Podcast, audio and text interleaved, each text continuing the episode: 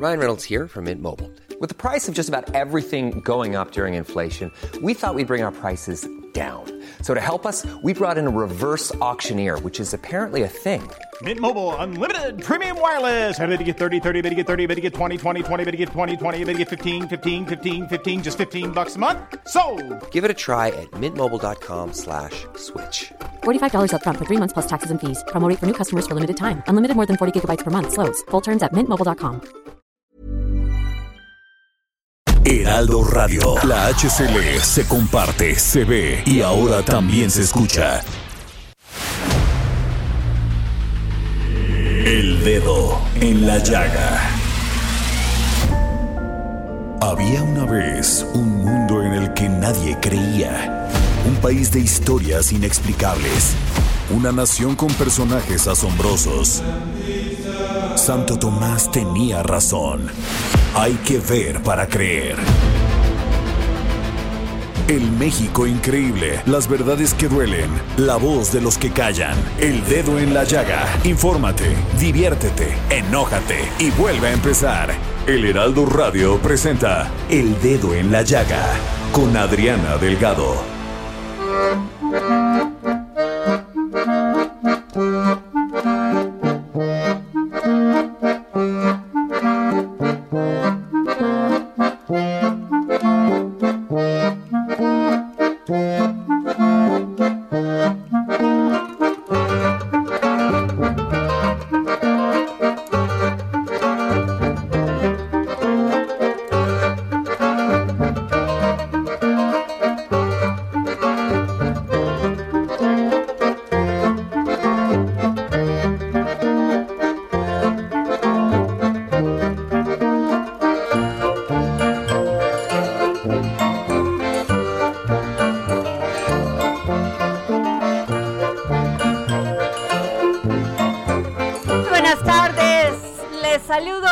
Mucho gusto. Yo soy Adriana Delgado. Me escucha usted a través de la 98.5 del Heraldo Radio.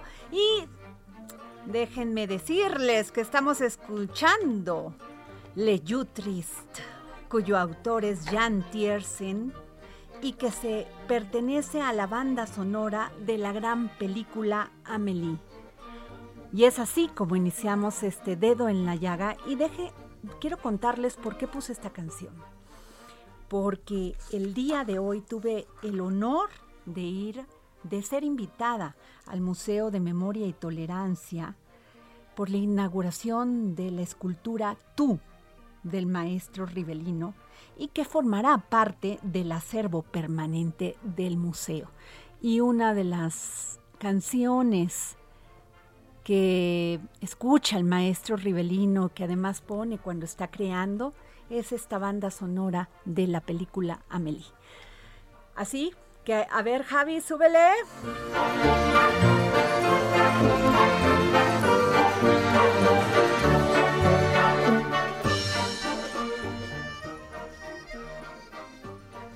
Durante la semana pasada se llevó a cabo un evento maravilloso en la Expo Dubai 2020. Sí, el Fashion Week.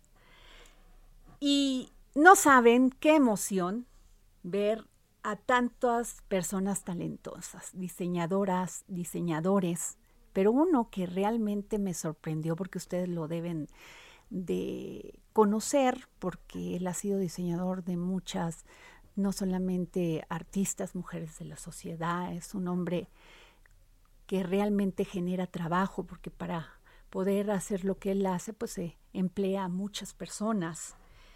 Es un empresario, es originario de Tepehuaje de Morelos, Jalisco. Estudió medicina en la Universidad de Guadalajara, así como diseño de modas en el Instituto Lampiac en Guadalajara, Jalisco. Su carrera en el mundo del diseño de modas comenzó desde muy temprana edad, ya que siempre destacó en el dibujo. Su inspiración fue a través de dibujos animados, boceteando siluetas femeninas con diferentes vestuarios y zapatos. Con el paso de tiempo, ya realizado como un profesional, Benito Santos llevó, decidió llevar a cabo su más grande pasión, plasmar su talento a través de la confección de gala. déjenme decirles quien hizo este gran esfuerzo para, para poder, sin duda, este, eh, este, llenarnos, abrir una ventana, llenarnos los ojos de belleza de lo que es México, del talento mexicano, es Bernardo Noval y Brenda Jaet. Tenemos en la línea a Benito Santos, diseñador de modas, y a Bernardo Noval, director de El Pabellón de la Expo Dubai 2020. Muy buenas tardes a los dos.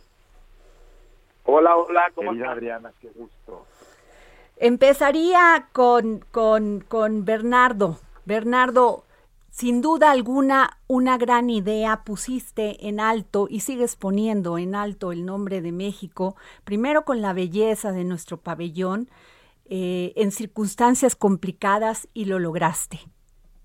No te tengo más que agradecer como mexicana la belleza a la que tuve oportunidad de, de asistir y conocer todo esto a través de tus ojos, de tu pasión, de tu palabra.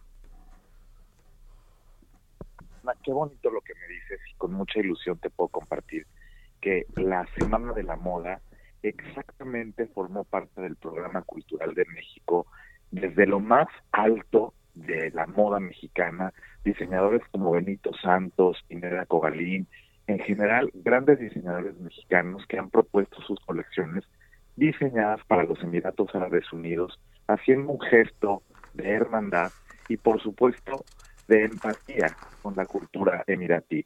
Estamos muy emocionados de haberlo hecho en esta Expo Universal y sobre todo promoviendo los valores más importantes de la moda mexicana, que es la cadena de valor que está detrás de la moda, Adriana, la sustentabilidad, la oportunidad y por supuesto la movilidad de todos los proyectos relacionados a México. Y pues como sabes, Adriana, presentaron una colección extraordinaria los diseñadores y la de Benito fue muy especial, unos pelizados espectaculares, unos colores del crisol que México representa. ¿Y qué te puedo decir, Adriana? Con mucho éxito aquí seguimos en Dubai eh, escuchando sobre la Semana de la Moda y sobre todo pues con la intención de que los diseñadores puedan tener representaciones aquí y fomentar el impulso económico global que el país eh, necesita, merece y que sobre todo es uno de los grandes temas y motores de la Expo 2020 de Dubai. Benito Santos. ¿Cómo están? Qué gusto saludarlos. Gracias. Eh, presentaste una colección exclusiva para el Dubai Fashion México. Muchos colores mexicanos, los que nos llenan los ojos a nosotros con porque somos alegría, porque somos emoción, porque aun cuando tal pareciera que nos vamos a, sentir derrotados, amanecemos y decimos seguimos adelante. Así es, somos muy afortunados de vivir en un país con una riqueza cultural inigualable, con un folclore con el que pues nos identificamos los mexicanos y eso nos permite poder expresar nuestro arte. Yo como diseñador y seguramente todos los, los artistas que pueden plasmar a través de, de este folclore que nos enriquece. Y pues sí, presenté una colección eh, inédita, diseñada y confeccionada especialmente para Dubai Fashion México.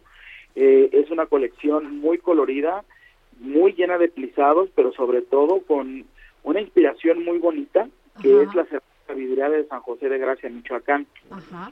Cuando yo me hacen la invitación y que, estoy eternamente agradecido porque eh, ir con otros diseñadores a representar a tu país es algo que es muy gratificante. Eh, yo decidí hacer algo eh, que tuviera que ver con una identidad mexicana y tenía muchas ganas de llevar la cerámica a, a, a Dubái y plasmarla de una forma contemporánea a través de mis prendas y quedé enamorado de la cerámica de San José de Gracia, Michoacán.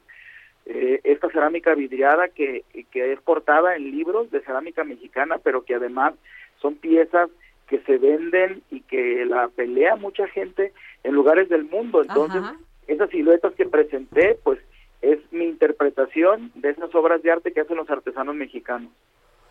Bernie, este, qué importante tener la visión de presentar lo que es el gran talento de México. En el caso de Benito Santos, estoy viendo ahorita en este, lo vi lo vi presencialmente, lo cual te lo agradezco muchísimo, pero estoy viendo las fotos que se han publicado y la verdad, Benito, ¿qué te puedo decir? No solamente hay mucho sabor de la cultura mexicana, un talento que se muestra así y además, pues, ¿qué te puedo decir? O sea, que los diseñadores de México estamos, están al nivel de cualquier diseñador en el mundo, Bernardo. Bernie. Eh, con esta Semana de la Moda y, y, te saludo, Benito, con mucho orgullo y admiración, porque creo que el desfile que presentaste aquí, la colección que presentaste aquí en Dubai, es muestra de lo que es México. Cultura en todo momento, la moda se ha convertido en parte prioritaria de la presentación y la presencia de México en la, en la expo. Y sobre todo, Benito, pues quiero decirte que hemos tenido mucho interés en las tiendas departamentales de aquí, en algunas cadenas de distribución, para que podamos tener tu moda aquí en los Emiratos y que sobre todo México siga enalteciendo la labor que ustedes hacen con los artesanos, con el arte popular mexicano y pues seguir fortaleciendo la industria de la moda que tanto lo necesita en el país. Ahora se hizo en un escenario muy interesante, muy bonito, que es el pabellón de Tailandia, Benito. Sí, eh, realmente creo que estamos en un momento de hacer sinergias y colaboraciones y para mí fue muy grato cuando me dijeron que iba a desfilar en el pabellón de Tailandia y ver al embajador eh, que estuvo que estuvo presente, que nos recibió, que dio mucha que dio las gracias y que además su plataforma funcionó para para poder presentar esta colección. Y es una forma de hablar de que la moda es una forma de interpretar el arte sin un límite tal cual, sin, sin, eh, sin prejuicios, con esa libertad que debe tener la interpretación artística de los que somos creativos y, y, que tenemos un lugar en, en cualquier lugar donde estemos. Y eso creo que todos mis compañeros mexicanos que fuimos, que estuvimos en diferentes pabellones, logramos, logramos conectar con la gente. Benito, eh, fueron muy pocos los estados de, de nuestra República Mexicana que pudiesen, o sea, que pues que decidieron, cinco nada más decidieron estar en, en la Expo Dubai 2020. ¿Qué les puedes decir? Tú que sí estuviste eh, ahí. So, somos muy afortunados de representar a nuestro país, de ir de la mano eh, con el pabellón de México, de llevar la moda mexicana y el folclore a estas partes del mundo donde la gente ve el gran talento que tenemos, pero que este solo es el principio de algo y de una puerta que se va abriendo y de un camino que se va trazando para que todos los talentos mexicanos se vayan sumando poco a poco a estas plataformas que nos dan mucha visibilidad, que nos ayudan a generar fuentes de empleo. Y como lo decía Bernardo, es bien importante, la industria de la moda es una industria multimillonaria que genera una gran cantidad de empleos y que si se encamina de la forma correcta y la forma más adecuada, pues eh, va muy ligada al arte. Creo que es una forma de expresión maravillosa que nos hace sentir muy felices. Ahora, Benito, me decía Bernardo que era una colección muy cuidada, que no se podía mostrar a nadie antes de que sucediera. este, y sin embargo, me llamó la atención, no solamente, bueno, te, soy tu fan de tu creatividad, pero eh, eh, el cambio de estilo. Y sin embargo, no olvidaste a México.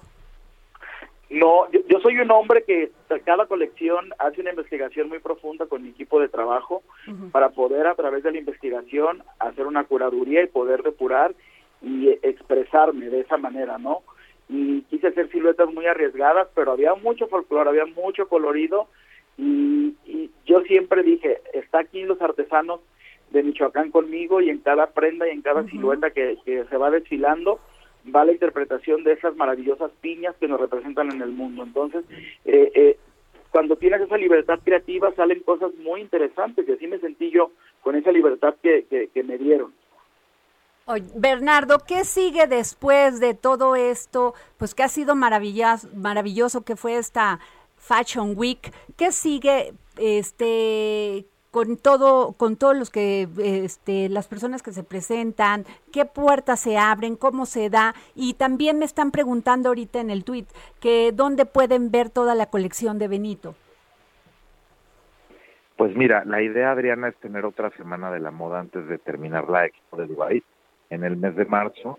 Tenemos la intención de seguir presentando colecciones también para hombres, porque esta colección se presentó para mujeres, con algunas propuestas sí, eh, pues hay eh, unisex, ¿no? Que le dan oportunidad a, hombres y mujeres, pero sí queremos un desfile también de moda sustentable, queremos un desfile de moda para hombres y bueno, sobre todo generarles reuniones de trabajo a los diseñadores aquí y que formen parte pues de sus prioridades también en la agenda cultural. Así que es lo que sigue, Adriana, darle continuidad a lo que ya se presentó y bueno, pues que los diseñadores puedan regresar para clausurar eh, esta expo tan, tan extraordinaria que además pues México está eh, generando un gran movimiento y actividades aquí en la, en la expo y sobre todo pues seguimos la línea de promover la cultura, el talento mexicano y la política exterior feminista por nuestra fachada hecha por 200 tejedoras, que finalmente pues es parte de lo que promueve la moda también. Los tejidos mexicanos, la confección y el trabajo de las manos de México. Así es, Benito. Sí, mira, mi colección la pueden ver, eh, hice un lookbook pequeñito antes de irme, está en mi página de Instagram, Benito Santos Oficial, ahí pueden ver eh, las prendas. Y estoy por sacar la campaña y otras prendas que quizás no, no alcanzamos a desfilar, pero en mis redes sociales pueden ver todo eso. Y, y pues qué les puedo decir, gracias y, felicidades a todos mis compañeros, felicidades a Bernardo, a Brenda también por esta iniciativa y, por llevarnos de la mano. Encantado. Sin duda, Brenda Jaet, este, como lo se ha mencionado, ha sido una gran promotora de la moda en México. Pues le mandamos muchos saludos y una gran felicitación a ti, Benito Santos, y a ti, Bernardo Noval. Gracias, Adriana. Gracias, Benito, querido. Muchas gracias. Hasta luego. Bueno, pues como ustedes saben, no saben qué, qué, qué este desfile de Benito Santos realmente me hizo, ahora sí como dicen, se te pone la, la piel toda chinita, de no solamente de ver los colores, sino el diseño de tan alto nivel en Dubai, en la Expo Dubai 2020 que se llevó a cabo este desfile en el pabellón de Tailandia que era una belleza. Y bueno, nos vamos porque fíjense que está el rumor y creo que es muy fuerte que este Herrera, quien fue el secretario de Hacienda, no va a ir ya a Banjico. O sea, Arturo Herrera tal parece que se arrepintió el gobierno de que fuera su candidato tengo en la línea a nuestro compañero, gran periodista de finanzas y economía, Darío Celis. ¿Cómo estás, Darío? Bien, Adriana. ¿Cómo te va? Buenas tardes. Oye, ¿qué tan cierto es este rumor que incluso ya quitaron la nominación, por decirlo así, del Senado? Pues es totalmente cierto. Es la crónica de un anuncio que se venía telegrafiando desde el mismo día que el presidente López Obrador destapó a Arturo Herrera como su candidato a Banco de México. El hecho de que lo haya realizado con tanto tiempo de antelación, más de cuatro meses, pues tenía ahí el indicio de que no era realmente el candidato del presidente y que fue un arrebato en ese momento para mandarle un mensaje a la Junta de Gobierno del Banco de México con el cual tenía ya fuertes diferencias el presidente de la República. Acuérdate que el presidente tiene un eh, un buen diferendo con Banjico eh, y ha tratado de pues intervenir en decisiones eh, que son pues únicamente competencia del Instituto Central ha tratado de mermar su autonomía y bueno eso le ha costado pues un distanciamiento y discrepancias con los miembros precisamente de la Junta de Gobierno. Entonces, cuando el presidente con mucho tiempo de anticipación eh, pues prácticamente eh, anuncia la salida de Alejandro Díaz de León del Banco de México, pues lo más fácil que tenía a la mano era decir que su secretario de Hacienda, Arturo Herrera, iba a ser el relevo. Claro. Pero pues nosotros vimos ese anuncio tan anticipado como un arrebato del presidente para ajustarle cuentas al Banco de México. El presidente, la realidad de las cosas es que nunca le tuvo respeto a Arturo Herrera. Acuérdate que le endosó la plana más de una ocasión con anuncios que hacía el su entonces secretario de Hacienda y que después en las mañaneras, pues el presidente eh, le echaba para atrás esas posturas de, de, del principal o del jefe máximo de las finanzas de este país.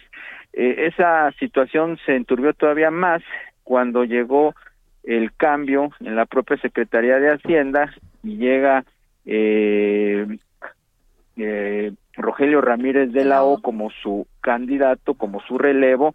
Rogelio Ramírez de la O nunca tuvo una buena empatía con Arturo Herrera, entonces eh, era era de esperarse.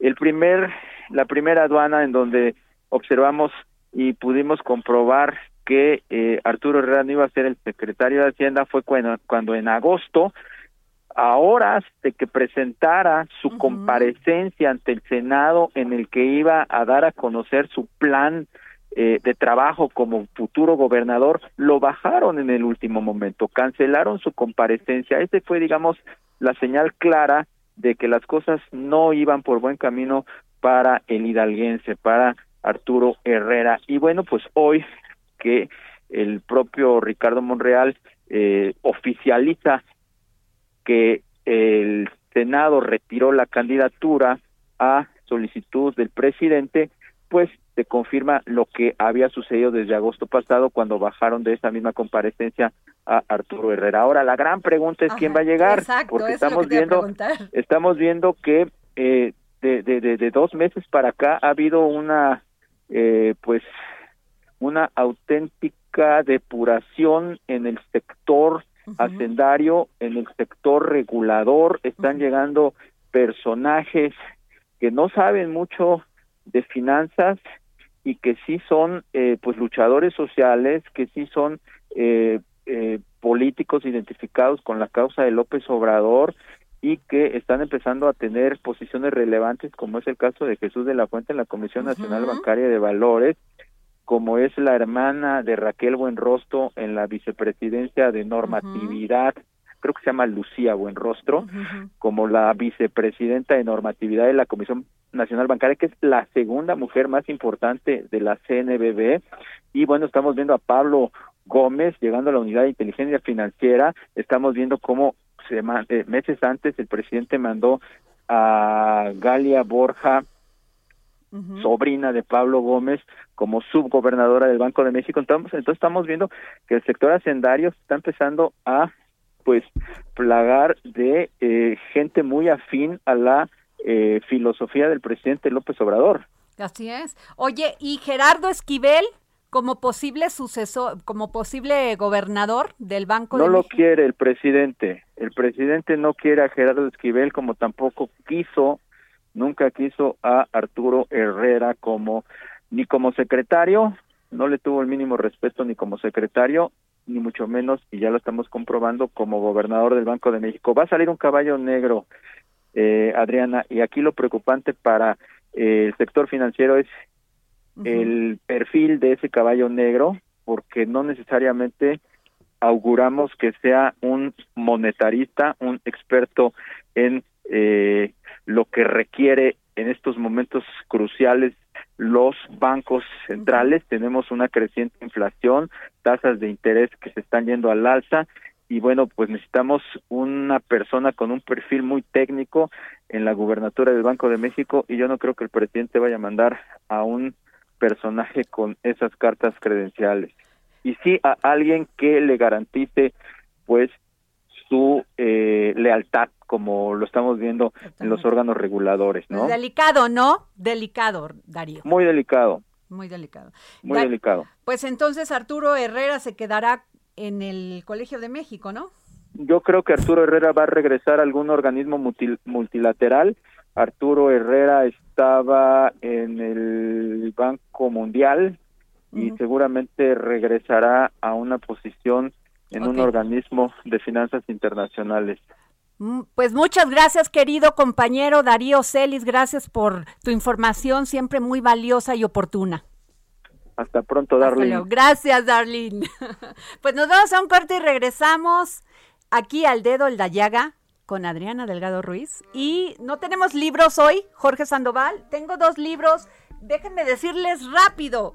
Examen extraordinario de Juan Villoro y las revueltas de biografía de una familia de Rosaura Revueltas. Aquí, al que me mande un tuit a arroba Adri Delgado Ruiz.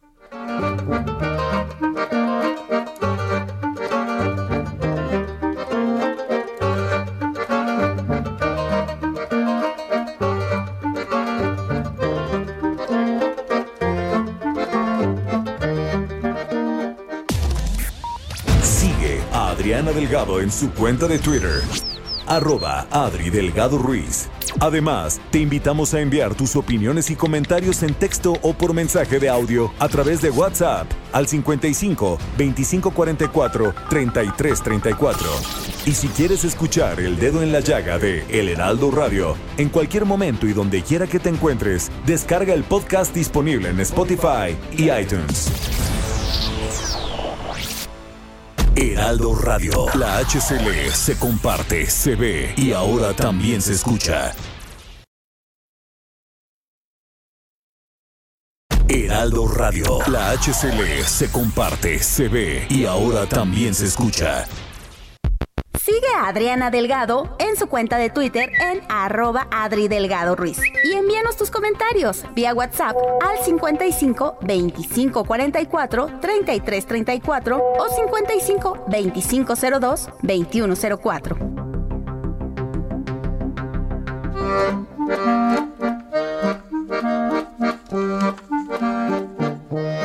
Y estamos escuchando Le Jutris. No, no tengo muy bien la pronunciación en francés, pero sé que es una de las favoritas del maestro este Ribelino, esta banda sonora de la película, la gran película Amélie. Muy buenas tardes, maestro. Hola Adriana, querida, qué gusto escucharte. Espero que la hayamos atinado. Hey, it's Ryan Reynolds, and I'm here with Keith, co star of my upcoming film, If, only in theaters, May 17th. Do you want to tell people the big news? All right, I'll do it. Sign up now and you'll get unlimited for $15 a month in six months of Paramount Plus Essential Plan on us. Mintmobile.com slash switch. Upfront payment of $45 equivalent to $15 per month. Unlimited over 40 gigabytes per month. Face lower speeds. Videos at 480p. Active Mint customers by 531.24 get six months of Paramount Plus Essential Plan. Auto renews after six months. Offer ends May 31st, 2024. Separate Paramount Plus registration required. Terms and conditions apply if rated PG. Atinaste perfecto. Maestro, la verdad estamos muy contentos. Está muy contenta esta ciudad porque va a, parte, va a pertenecer eh, a, este, como far- parte del acervo permanente del Museo de, Memoria y Tolerancia, su gran obra, Tú. Adriana, a partir de hoy, hoy que ya fue presentada ante los medios, eh, el público podrá ver esta pieza que se trata de dos dedos enormes de bronce señalándose uno al otro, que quedará de manera permanente, como bien lo dices, eh, eh, en el pórtico del Museo de Memoria y Tolerancia, en la Plaza Juárez, frente al hemiciclo a Juárez, en el centro histórico de la Ciudad de México. Maestro, esto fue una donación de su obra original, ¿no? La pieza monumental eh, es una obra que se presentó en Londres en 2015 en Trafalgar Square Ajá. y el Museo de Memoria y Tolerancia siempre hizo una, una réplica de esta pieza y apareció un donador que se llama Rodrigo Leboa Mateos Ajá. que juntó todos esos hilos y pudo hacer posible que ahora el público pueda entrar en contacto con esta pieza en el museo, en el Gran Museo de Memoria y Tolerancia. Maestro, usted hablaba de en el 2017, cuando presentó esta obra, la presentó en el, en, en el Mu- Museo Cabañas, en Jalisco, y usted decía que busca cuestionar cada persona el concepto de igualdad y las diferencias en la sociedad. Para hacer esta pieza había que investigar qué es el abandono social, qué significan todos los grupos abandonados socialmente y empezar a ver cómo es que funciona esta segregación. Sin embargo, pasamos una pandemia, nos confinamos, nos quedamos en nuestras casas, sufrimos un cambio de vida total. ¿Cómo podría hablar de esta obra en este momento? Fíjate que esta pieza siempre es como un punto para, para reunir a los diferentes, como para encontrarte con el otro. Y eh, desde hace dos años la pieza monumental no ha podido salir a hacer su recorrido en distintos países porque no podemos entrar en contacto con el otro. Pero de alguna forma, casi metafóricamente, estos dos dedos tienen un espacio de 1.5 metros entre los dos, que es, eh, digamos, la medida que hay entre dos palmas humanas para que puedan ser tocados entre sí. Y ahora, después del COVID, pareciera que estos, esto, esta medida de 1.5, que es la sana distancia, también le agrega una capa nueva a esta obra, porque ya es parte de nuestra vida estar por lo menos a ese 1.5 metros de distancia de otro ser humano. Es, es una obra que puede tener distintas lecturas, una obra abierta, pero también es una obra que, que trata de impulsar y de, y de eh, motivar al espectador a reflexionar qué tan iguales somos, ¿Qué, ¿qué, está pasando en, en, la sociedad humana en este momento. ¿Vamos hacia la igualdad o retrocedemos en la igualdad, Adriana? Así es, maestro. Maestro, este, usted también llevó a cabo, pues acaba de, de inaugurar también una exposición en Puebla, en el Museo Carolino, que se llama Víctimas y Victimarios. ¿Podría ser cada dedo una víctima y otro un victimario? Pues mira, ahí la interpretación es enormemente abierta. Puede ser alguien que señala a otro como asesino o puede ser alguien que señala al otro como héroe. Es, eh, eh, la, eh, digamos que para que tú tengas un rastro de si una seña es positiva o negativa necesitas alguna alguna mueca facial pero aquí no hay rostro para poder saber si es positivo o negativo. Así que el valor de positivo o negativo se lo va a dar cada espectador según lo que le haya tocado vivir o quien le haya tocado ser.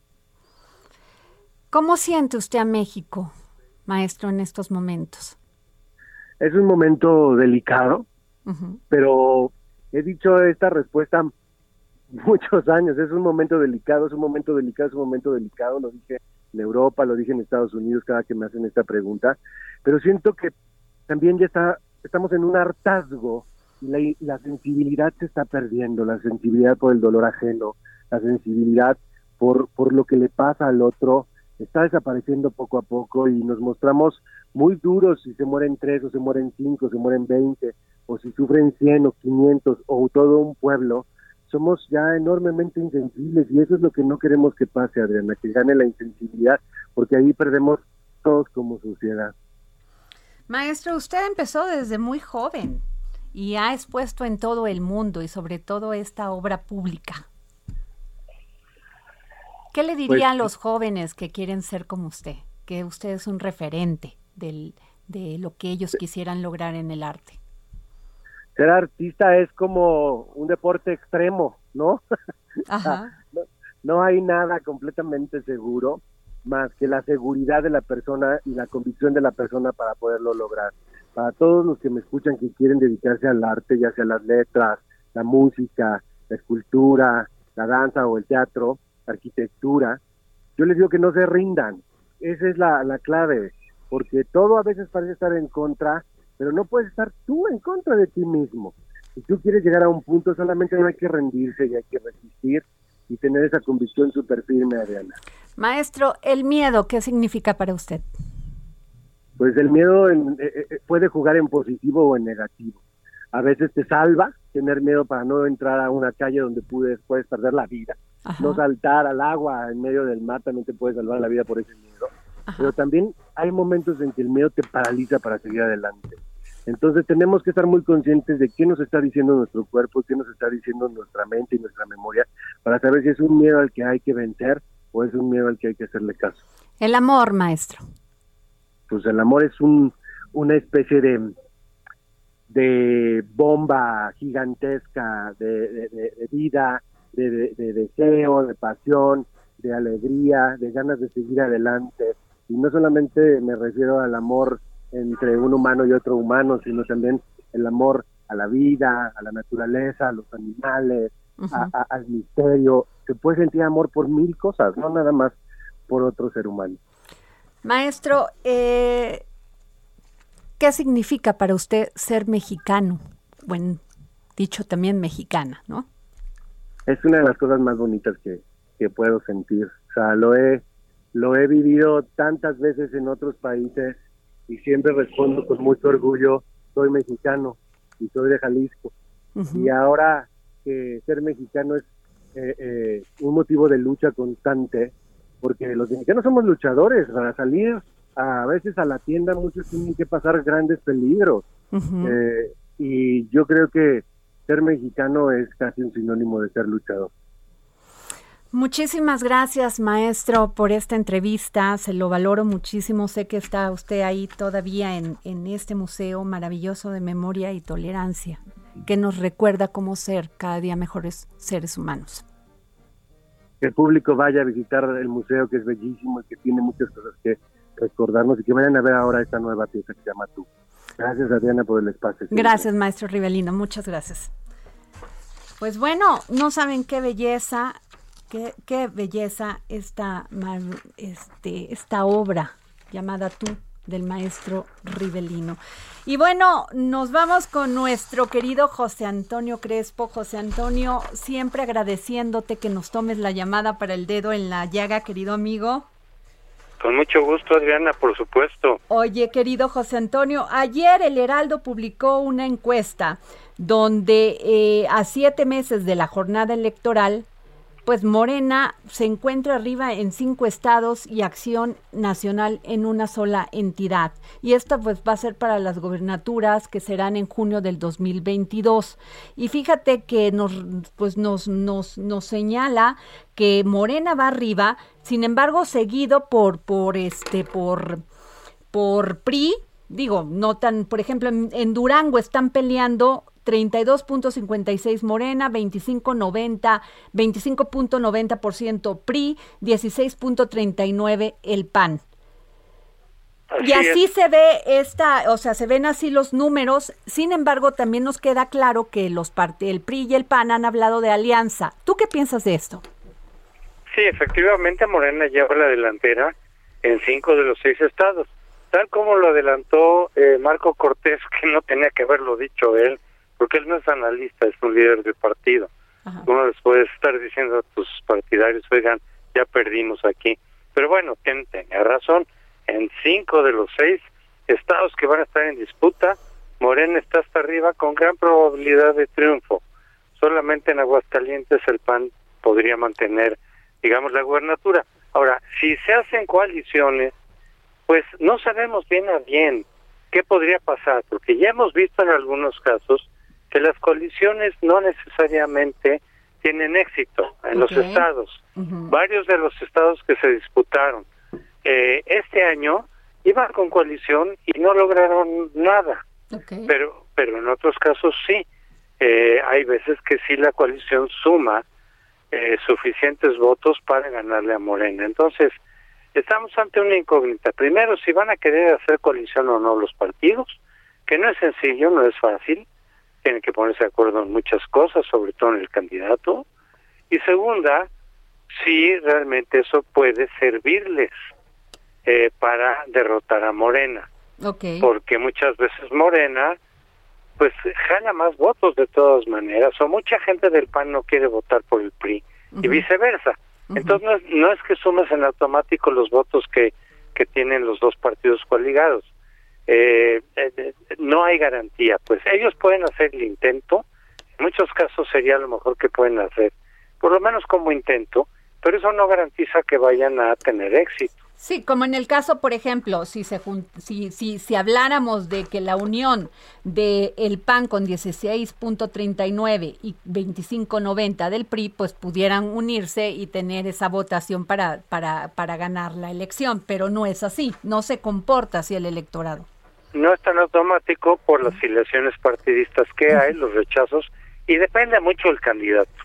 Aquí hay decir, no solamente los partidos, dependiendo de quién pongan de candidato, pueden o no ganar. Incluso podrían ganar por sí mismos. Lo que pasa es que ahorita estamos viendo las tendencias en general, pero si de pronto llegara un muy buen candidato de el PRI o de eh, el PAN en algunos de los estados donde Morena va arriba, bueno, pues igual y puede ganar. O si alguno de los candidatos de Morena resulta muy malo o comete graves errores como ocurrió en Nuevo León, pues se cae. Y entonces, este, entonces no, no, no es que esté nada garantizado. Lo que vemos son las tendencias. Y las tendencias sí son muy claras. Cinco estados en favor de Morena y solamente uno en favor del PAN. Ahora, la pregunta es, ¿por qué la oposición que tanto señalan las este, deficiencias en el, en el gobierno, eh, critican tan duramente las políticas del presidente Andrés Manuel López Obrador, siguen estando tan abajo en las encuestas? Pues porque por un lado el costo de lo que hicieron durante años es muy alto, no no no se compensa tan fácilmente. Es decir, todo lo que hicieron durante los dos gobiernos del PAN y ya no digamos toda la historia del PRI, pero sobre todo en el último gobierno, el de Peña Nieto, fue tan grave en términos de desilusión, de decepción, de corrupción, eh, dependiendo de cada gobierno, que muchísima gente sí quedó totalmente decepcionada.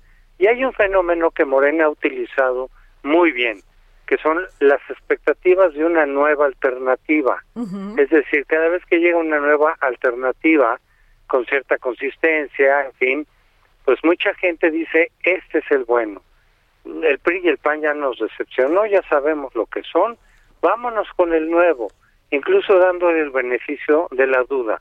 Claro que ahí se trata básicamente de un espejismo, pero que los partidos saben usar muy bien, y Morena lo ha utilizado muy bien. ¿Por qué digo que es espejismo?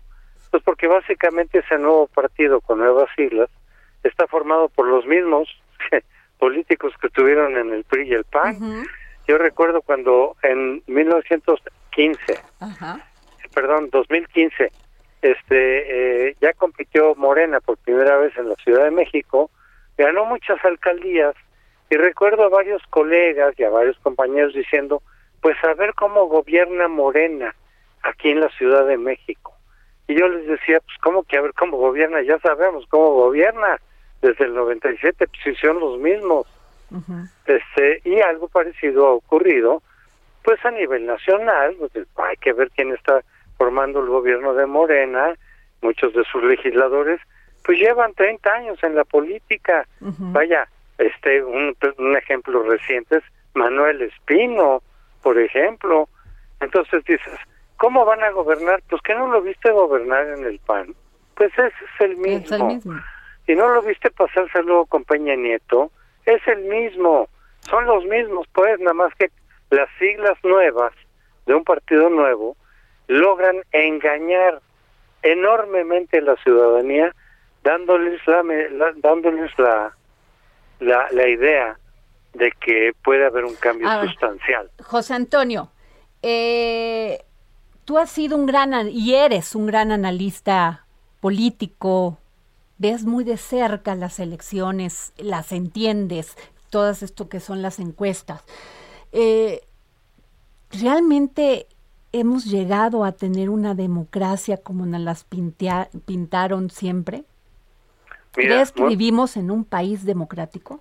Si tomamos a la democracia como un país, como, una, como un régimen perfecto, no nunca hemos tenido una democracia perfecta, pero ningún partido, en ningún país. En algunos países se acercan más, los países escandinavos, por supuesto, Alemania, Suiza, ya han tenido un nivel de perfección de democracia bastante elevado. No es perfecto tampoco, simplemente se acercan a lo que deseamos de la democracia. Pero vaya, ni en Estados Unidos tenemos una democracia ni siquiera lejanamente Pero nos cuesta, es una democracia que nos cuesta. ¿Realmente nos regresan todo lo que gastamos en, en, los partidos políticos? Yo creo que sí. Y en, los partidos no, pero en el IFE y en la democracia como tal sí. Porque lo que teníamos antes era una burla. Vaya, ahora tenemos posibilidades de alternancia a nivel de los estados. Precisamente estamos hablando de que puede haber una alternancia muy amplia el año que viene de que hay contrapesos en los estados, de que cuando a ti te cansa un partido lo puedes cambiar por otro, como hemos hecho en muchos estados, y si nos cansa Morena, como nos va a cansar en algún momento, pues en, distintos estados, bueno, tenemos la alternativa de volver a cambiar otro partido. Así que si pensamos en la democracia como la perfección de los partidos, no existe en ninguna parte del mundo. Los partidos no son perfectos, los partidos son tramposos, son demagogos, son mentirosos, son eh, corruptos, unas personas no, no estoy hablando de todas. Pero como partidos, pues todos más o menos caen en las mismas trampas, las mismas ambiciones, la misma demagogia, y de lo que se trata entonces la democracia no es de encontrar el partido perfecto, porque ese no existe. Se trata de contraponerlos, vigilar, que se vigilen mutuamente, de que se contrapesen y eventualmente castigarlos de dos maneras. Una, quitándoles el poder cuando han abusado, cuando han, no han gobernado bien. Segundo, algo que nos falta mucho, que nos ofreció López Obrador y no ha cumplido, meterlos a la cárcel a los corruptos. Eso es más duro incluso, pero esa parte todavía no la tenemos. Ahora, también, José Antonio, eh, con, o sea, dicen, es que cómo es posible, los partidos, como te decía, se paran e, en el, en el Pleno, en la Cámara de, Diputados o de Senadores, mencionan todos los defectos que podría tener las políticas públicas del presidente Andrés Manuel López Obrador, pero seguimos viendo que Morena sigue siendo quien liderea todos los, o sea, podría ganar cinco estados, ¿qué ha hecho bien? A ver, ha hecho bien la expectativa ha generado buenas expectativas. Mira, ahí donde los estados no, no, han, no han sido gobernados por Morena, está esta ilusión, esta esperanza. eh, en algunos casos donde ya la tenemos, pues ya nos decepcionó gravemente. Y no hablo tanto de la Ciudad de México, por cierto, sino de Morelos, por ejemplo, Veracruz, vaya, son un desastre. Este, Pero los estados que no han tenido Morena lo quieren probar. Entonces están las expectativas. Fíjate que en algunos sondeos por ahí, cuando les preguntas a la gente, oiga, ¿por qué tiene tanta popularidad o se le está dando a López Obrador? Usted está valorando muy alto a López Obrador. ¿Por qué es? ¿Por sus buenos resultados? Y ahí solamente hay un 11%. La mayoría, que es sesenta y tantos por ciento, dice por sus buenas intenciones. Le están valorando y aprobando las buenas intenciones no los resultados. Entonces, si tú, si tú ves que alguien no te convence, que está luchando por los pobres, que está bajando los impuestos a los ricos, cosa que a veces es cierto, a veces no, o no completamente, que estás buscando pensiones para la gente adulta, que estás mejorando la educación, sea o no sea cierto, la gente ya le premia esas buenas intenciones. Eso es lo que está prevaleciendo. Pues sin duda alguna un gran análisis, José Antonio. Este, el asunto es que pues seguimos en estos vaivenes de partidos políticos y algunos pues bueno llegan con toda la con toda la aprobación de la sociedad, pero no sé hasta hasta qué punto estamos este, construyendo democracia. Sí, ahorita está la expectativa muy alta porque te digo la gente se entusiasma mucho con con eh, con siglas nuevas o con un partido que no haya llegado al poder. Ocurrió también con el PAN, recordamos cómo estaban las expectativas con Fox. Bueno, eso a la gente le gusta mucho. Ya luego viene la decepción y entonces pues ya buscará otro nuevo partido o regresa a los que hay, en fin. Pero ahorita lo que está pesando mucho en favor de Morena son las expectativas ahí donde no ha gobernado. Y, y, lo enfatizo porque fíjate, la Ciudad de México, la izquierda llega, lleva desde 97, pero aquí ya se empezó a decepcionar. Las elecciones de este año ya marcaron un viraje en contra de Morena. Pues es que ya los llevamos más de 20 años, cerca de 20 años. Este, eso no ha pasado en otros estados. Totalmente. Pues José Antonio, no sabes cómo te agradezco que nos hayas tomado eh, el, el teléfono para el dedo en la llaga. Gracias, querido amigo. Con mucho gusto, Adriana, cuando quiera. Bueno, y, a, ver, a ver, este, tenemos a Iván Saldaña, se está llevando en estos momentos la comparecencia de la secretaria de Educación en la Cámara de Diputados. Iván, tenemos dos minutos, querido amigo. ¿Cómo estás, Adriana? Muy buena tarde a todo el auditorio. Sí, precisamente se lleva a cabo la comparecencia de la secretaria de Educación Pública eh, en, la, en el Pleno de la Cámara de Diputados como parte del tercer informe de gobierno del presidente Andrés Manuel López Obrador. Básicamente te comento, Adriana, eh, los diputados de todas las bancadas, pero sobre todo eh, de oposición, principalmente los de oposición, han cuestionado eh, a la secretaria una falta de estrategia, eh, un plan para garantizar un regreso seguro a clases lo que pues eh, a, a, consideración de la secretaria ha ido contestando a cada una de las preguntas asegurando que hay un hay una estrategia por parte de la Secretaría de Educación Pública para estrategia la ha dicho el seguro a clases. Adriana, la ha dicho, la ha comentado en estos momentos. ¿Cuál es la estrategia? Sí, y efectivamente ha hablado primero del tema del programa el, el, la escuela es nuestra que da condiciones de infraestructura o reforzamiento de infraestructura en las escuelas, eh, da recursos para la infraestructura. También se ha referido al tema de las becas eh, que, que, dan a estudiantes de todos los niveles y también eh, señalado que eh, incluso ya se está considerando, evaluando con la Secretaría de Educación, perdón, de Salud, para una tercera, un reforzamiento de vacunación en los docentes, okay. que es parte de lo que... ¿Y los niños? ¿No ha, ¿No ha hablado de la vacunación hacia los niños? No, y fíjate que... Okay, eh, tenemos 20 los, segundos.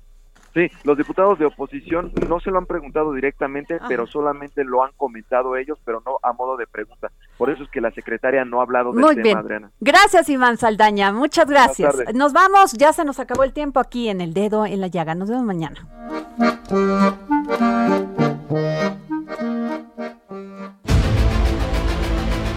El Heraldo Radio presentó El Dedo en la Llaga con Adriana Delgado. Heraldo Radio, la HCL se comparte, se ve y ahora también se escucha. Planning for your next trip? Elevate your travel style with Quince. Quince has all the jet setting essentials you'll want for your next getaway, like European linen, premium luggage options, buttery soft Italian leather bags, and so much more. And is all priced at 50 to 80% less than similar brands. Plus, Quince only works with factories that use safe and ethical manufacturing practices. Pack your bags with high-quality essentials you'll be wearing for vacations to come with Quince. Go to quince.com/pack for free shipping and 365-day returns.